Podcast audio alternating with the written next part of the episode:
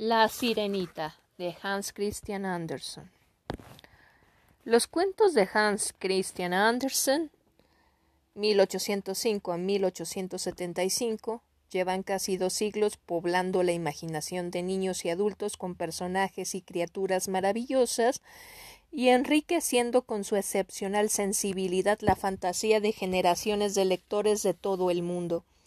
Sus deslumbrantes historias a la altura de los grandes clásicos de la literatura del siglo XIX forman, a su vez, un colosal fresco de la sociedad de su época. El amor imposible de la sirenita, el canto sublime del ruiseñor o la enorme sorna del traje nuevo del emperador consiguen trasladarnos sin duda a los felices días de nuestra infancia. La sirenita y otras historias. La sirenita. En alta mar el agua es azul como los pétalos de, de la hermosa centaura y clara como el cristal más puro, pero es tan profunda que sería inútil echar el ancla, pues jamás podría estar anclada, jamás ésta podría alcanzar el fondo. Habría que poner muchos campanarios unos encima de otros para que desde las honduras llegase a la superficie. Pero no creas que el fondo es todo de arena blanca y helada. En él crecen también árboles y plantas maravillosas, de tallo y hojas tan flexibles que al menor movimiento del agua se mueven y agitan como dotadas de vida. Toda clase de peces grandes y chicos se deslizan por entre las ramas, exactamente como hacen las aves en el aire. En el punto de mayor profundidad se alza el palacio del rey del mar. Las paredes son de coral, y las largas ventanas puntiagudas del ámbar más transparente, y el tejado está hecho de conchas que se abren y cierran según la corriente del agua. Cada una de estas conchas encierran perlas brillantísimas, la menor de las cuales honraría la corona de una reina. Hacía muchos años que el rey del mar era viudo, su anciana madre cuidaba del gobierno de la casa. Era una mujer muy inteligente, pero muy pagada de su, de su nobleza, por eso llevaba doce ostras en la cola, mientras que los demás nobles solo estaban autorizados a llevar seis. Por lo demás era digna de todos los elogios y principalmente por lo bien que cuidaba de sus nietecitas, las princesas del mar. Estas eran seis, y todas bellísimas, aunque la más bella era la menor. Tenía la piel clara y delicada como un pétalo de rosa, y los ojos azules como el lago más profundo. Como todas sus hermanas, no tenía pies, su cuerpo terminaba en cola de pez. Las princesas se pasaban el día jugando en las inmensas salas del palacio, en cuyas paredes crecían flores.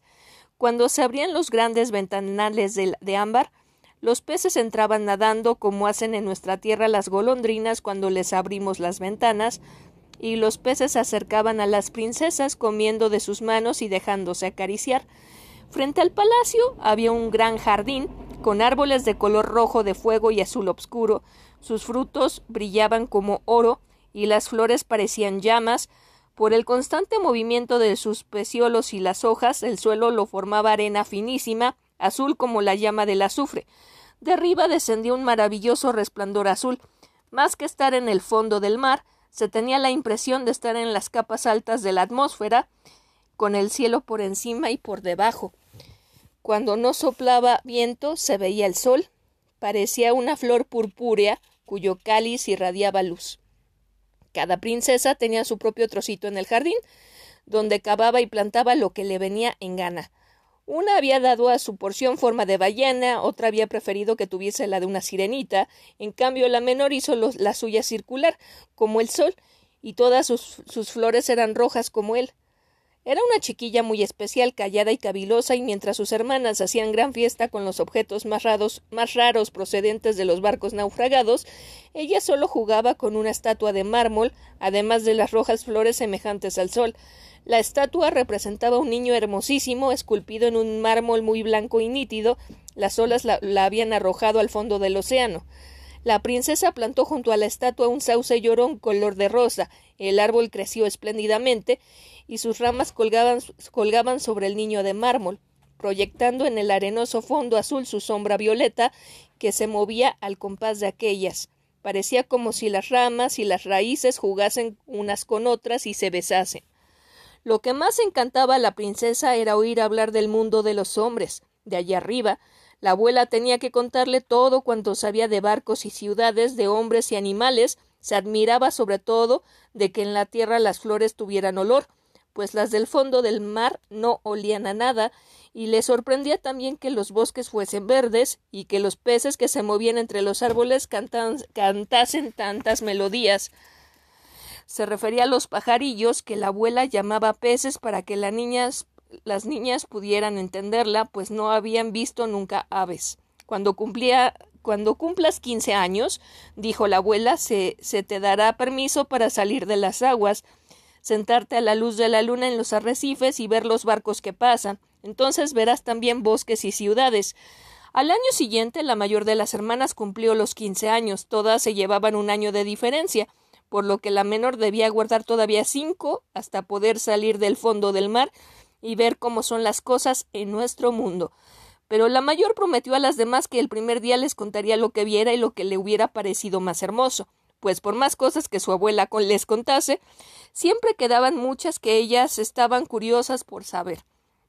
Ninguna, sin embargo, se mostraba tan impaciente como la menor, precisamente porque debía esperar aún tanto tiempo y porque era tan callada y retraída, se pasaba muchas noches asomada a la ventana, dirigiendo la mirada a lo alto, contemplando a través de las aguas azul obscuro cómo los peces correteaban agitando las aletas y la cola.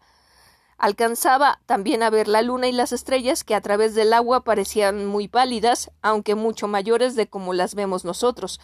Cuando una nube negra las tapaba, la princesa sabía que era una ballena que nadaba por encima de ella, o un barco con muchos hombres a bordo, los cuales jamás habría habrían pensado en que allá abajo había una joven encantadora sirena que extendía las blancas manos hacia la quilla del navío. Llegó pues el día en que la mayor de las princesas cumplió quince años y se remontó hacia la superficie del mar.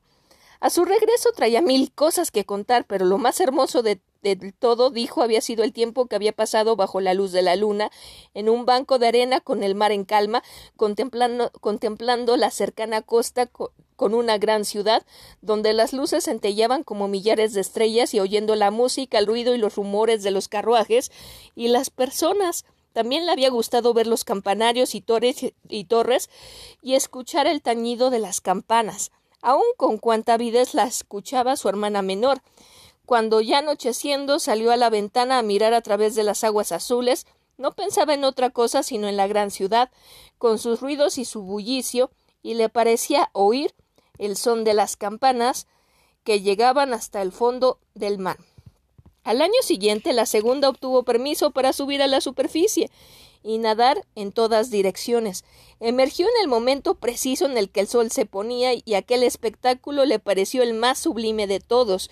De un extremo al otro el sol era como de oro, dijo, y las nubes, oh las nubes, ¿quién sería capaz de describir su belleza?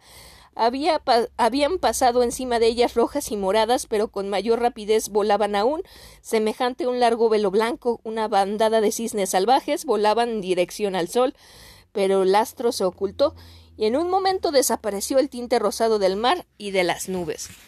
Al cabo del otro año le tocó el turno a la hermana tercera, la más audaz de todas, por eso remontó en río que desembocaba en el mar, Vio deliciosas colinas verdes cubiertas de pámpanos y palacios y cortijos que destacaban entre magníficos bosques.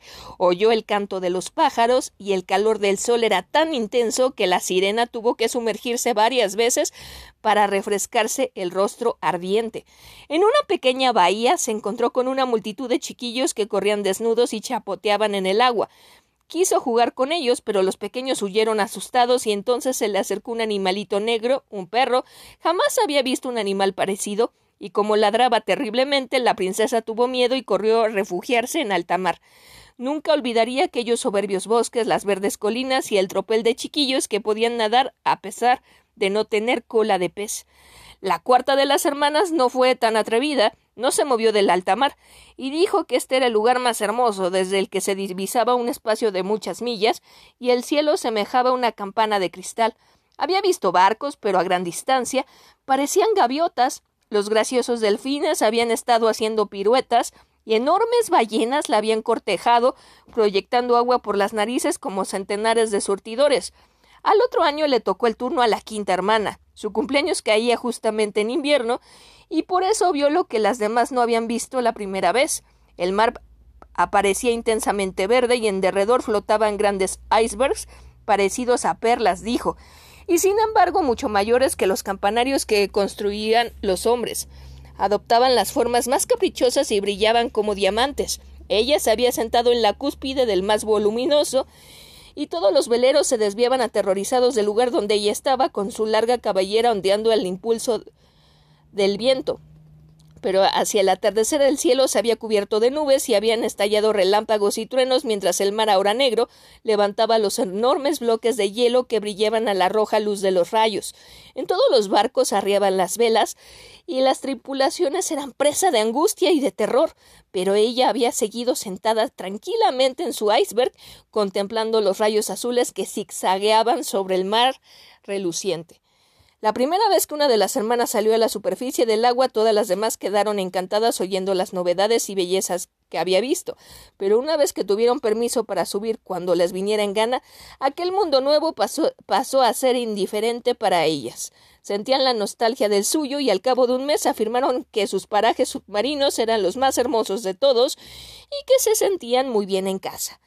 Algún que otro atardecer las cinco hermanas se cogían de la mano y subían juntas a la superficie. Tenían bellísimas voces, mucho más bellas que cualquier humano, y cuando se fraguaba alguna tempestad se situaban ante los barcos que corrían peligro de naufragio y con arte exquisito cantaban a los marineros la belleza del fondo del mar, animándolos a no temerle, pero los hombres no comprendían sus palabras y creían que eran los ruidos de la tormenta y nunca les era dado contemplar la magnificencia del fondo, pues si el barco se iba a pique, los, los tripulantes se ahogaban y, el, y al palacio del rey del mar solo llegaban cadáveres. Cuando al anochecer las hermanas cogidas del brazo subían a la superficie del océano, la menor se quedaba abajo sola, mirándolas con ganas de llorar. Pero una sirena no tiene lágrimas y por eso es, un, es mayor su sufrimiento. Ay, si tuviera quince años, decía, sé que me gustará el mundo de allá arriba y amaré a los hombres que lo habitan. Y como todo llega en este mundo, al fin cumplió los quince años.